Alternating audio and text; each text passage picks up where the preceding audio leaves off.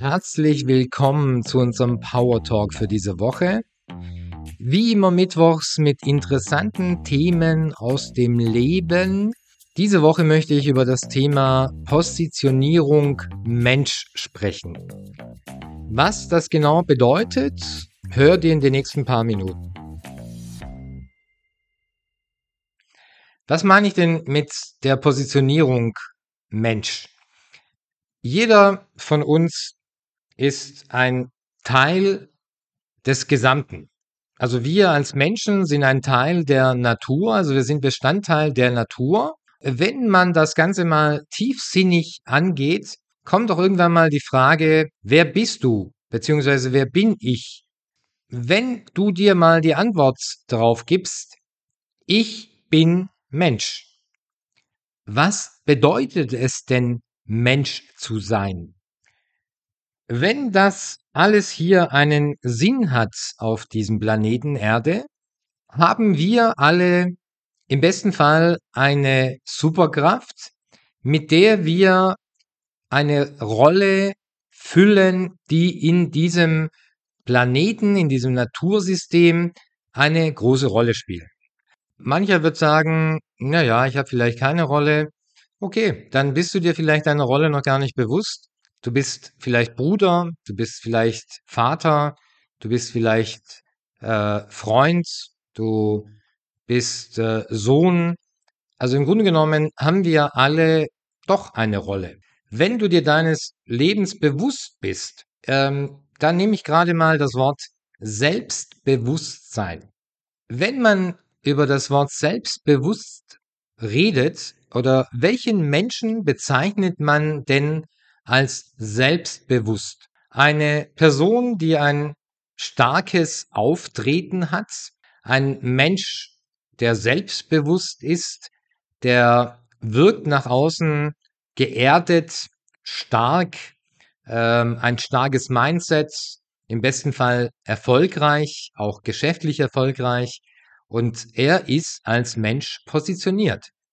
Ich äh, habe vor ein paar Jahren schon diesem, mich mit diesem Thema auseinandergesetzt, weil es ein Teil der Kommunikation ist. Und Kommunikation war schon immer mein Steckenpferd. Und vor über 20 Jahren wurde ich damit konfrontiert. Ich war Unternehmer, habe Mitarbeiter geführt und habe gemerkt, dass in der Kommunikation mit meinen Mitarbeitern es äh, nicht ganz optimal ist. Dann habe ich mir Hilfe geholt und habe diesen Berater, den ich mir ins Haus geholt habe, damals ins, äh, in mein Unternehmen, mit dem, was er mir da präsentiert hat, und das möchte ich euch dann im Folgenden dann auch ein bisschen vorstellen, ein bisschen genauer vorstellen, mit dem, was er da präsentiert hat, hat er meine Kommunikation auf ein nächstes Level gebracht. Und das hat mich so fasziniert und so begeistert, weil ich dann einen universellen Schlüssel gefunden habe, was mich in der sozialen Kommunikation oder beziehungsweise Interaktion mit meinen Mitmenschen sehr, sehr gestärkt hat und damit mich auch selbstbewusster gemacht hat. Das heißt, ich war in meiner Gesprächsführung, in meiner Kommunikation, bin ich viel stärker geworden, habe viel präziser gelernt äh, mit Worten und äh, mit meinem Gegenüber, mit der Interaktion bin ich viel bewusster geworden in der Interaktion. Und damit habe ich auch immer ein selbstbewusstes Auftreten in der Sprache gehabt. Selbstbewusste Menschen, wenn ich das Wort jetzt mal splitte, sich selbst bewusst sein. Wenn du das Wort mal so gesplittet anhörst, das ist so für mich so das Wortspiel. Ihr wisst ja, ich nehme Worte gerne auseinander Wann wirkt ein Mensch auf dich selbstbewusst? Wenn er ein gutes Auftreten hat. Wenn er ein stabiles, geerdetes Auftreten hat, dann wirkt dieser Mensch auf dich selbstbewusst, weil er in sich ruhend in der Lage ist, die Situation gut darzustellen, präsentieren. Ein guter Verkäufer ist vielleicht ein guter Chef vielleicht, ein selbstbewusster Chef ist jemand, der aus der Ruhe heraus agiert, weil er eben sich kennt, weil er weiß, wie er wirkt, wann er wie er wie wirkt. Das macht einen Menschen selbstbewusst. Manchmal spricht man dann auch von Persönlichkeit. Äh, das ist dann so die Wirkung von Menschen, die sich kennen, die sich ihrer Stärken und Schwächen bewusst sind, die in einer besonderen Rolle sind, die sie zu 100 Prozent auffüllen. Das sind dann so die Menschen, die vielleicht ihre Berufung gefunden haben, ihre Leidenschaft leben. Das sind Menschen, wo wir sagen, die sind, äh, die haben Personality, die haben Persönlichkeit, die äh, sind sich, die sind selbstbewusst in ihrem Auftreten, weil sie einfach wissen, was sie gut können und das, was sie können, das leben sie auch. Und in dem, was sie da leben, haben sie eben ein stabiles, geerdetes Auftreten. Meine große Erkenntnis damals, hört sich jetzt vielleicht lustig an, ist das gewesen, dass wir nicht alle gleich sind. Also vor allem, dass nicht alle Menschen in meinem Umfeld so denken wie ich, so handeln wie ich und so sind wie ich, weil oftmals erwarten wir das, dass Leute unsere Gedanken lesen können, genauso sind wie wir, dass sie anpacken, dass sie schnell sind, dass sie Lösungen finden. Ja, aber so ist es nicht. Es ist Fakt, dass wir Individuen sind, dass wir eigene Persönlichkeiten sind und äh, dass wir uns oftmals unterscheiden. Ich möchte gerne dieses Wissen, was ich jetzt Jahre, Jahrzehnte lang erprobt habe, eingesetzt habe, weitergeben. Denn äh, mir hat es sehr, sehr geholfen. Ich ähm, bin dadurch viel stärker in meiner Kommunikation geworden und in meinem Auftreten viel stabiler geworden, weil ich mir meiner selbst bewusster geworden bin. Die Typologie. Die Typologie ist eine 2000 Jahre alte Methode, die eigentlich aus der Therapie herauskommt. Und wie soll es denn anders sein? Die alten Griechen, also in dem Fall Hippokrates, hat als erster erkannt, dass Menschen unterschiedlich sind, ein unterschiedliches Naturell haben, also unterschiedliche Persönlichkeiten, die auch unterschiedlich auf Dinge reagieren. Dadurch hat er die vier Temperamente entwickelt und hat gelernt, dass er mit jedem ein bisschen anders umgehen muss, vielleicht ein bisschen anders kommunizieren muss, andere Aufgaben geben muss. So war er dann in der Lage, bessere Lösungen zu finden, bessere Therapien zu finden, weil er mit jedem einfach typgerecht umgegangen ist. Dieses Typgerechte hat sich dann über die Jahrtausende hinweg weiterentwickelt, hat über Jung und Freud, all die großen Therapeuten, die wir so kennen, seinen Weg gefunden in die Therapie, also in die lösungsorientierte Therapie. Und äh, gleichzeitig ist es ein elementarer Schlüssel geworden für die Menschenkenntnis. Wenn man Kinder beobachtet, dann sind sie sehr neugierig, probieren einfach viele Dinge aus. Ich will mal so die Funktion Mensch simpel in unserem Zeitalter erklären. Definieren wir das jetzt mal so. Wir sind ein Computer, also das heißt, unser Körper ist die Hardware und äh, im Inneren haben wir eine Software.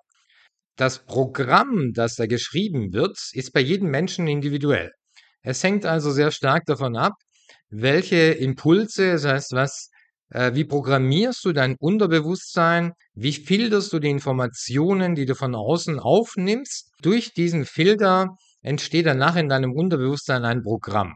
Ist dann das, was du immer wieder abrufst, äh, wenn du Entscheidungen, wenn du Reaktionen, vor allem gibt es Gott sei Dank ein äh, unkontrolliertes System, dich als Mensch schützt, Reaktionen auslöst, auch zum Beispiel das Atmen, Einatmen, Ausatmen, wenn du das alles kontrollieren müsstest, dann würden wir, glaube ich, alle relativ schnell sterben, weil wir vergessen dann plötzlich zu atmen. Zu dem Ganzen haben wir noch ein Naturell, was uns angeboren ist. Dieses angeborene Naturell ist das, was wir durch Menschenkenntnis definieren können. Es macht noch einen kleinen Unterschied, in welcher Kultur wir aufgewachsen sind. Aber nehmen wir jetzt mal die westliche Kultur, in der wir uns jetzt äh, die meisten bewegen. In dieser westlichen Kultur gibt es einen äh, Status oder einen Standard, womit wir Menschenkenntnis definieren. Das heißt, die Informationen, die wir übers Leben hinweg sammeln, äh, gibt uns dann gewisse Eindrücke, die wir nach außen äh, filtern und dann so mit Definitionen, also eine Annahme, wie ist denn der Gegenüber? So wie zum Beispiel Männer und Frauen, die sich kennenlernen, da hat man dann auch so gewisse Erfahrungen, wenn da gewisse Handlungen stattfinden oder Reaktionen, dann gefallen sie uns oder sie gefallen uns nicht. Ich habe ein Modell, mit äh, dem wir diese ganze Intuition, was wir bisher in, in der Menschenkenntnis einsetzen, ist die Intuition das, womit wir Menschen definieren. Oft redet man davon, dass man Menschen in Schubladen steckt. Die Schubladen, die man so bezeichnet, äh, sind eben genau teilweise Erfahrungen, weil Menschen ähneln sich, Verhaltensweisen ähneln sich. Deine Wissensdatenbank und deine Software sagt dir, ja, da, das hast du schon mal erlebt, also sei achtsam, weil es könnte ja jetzt wieder so sein.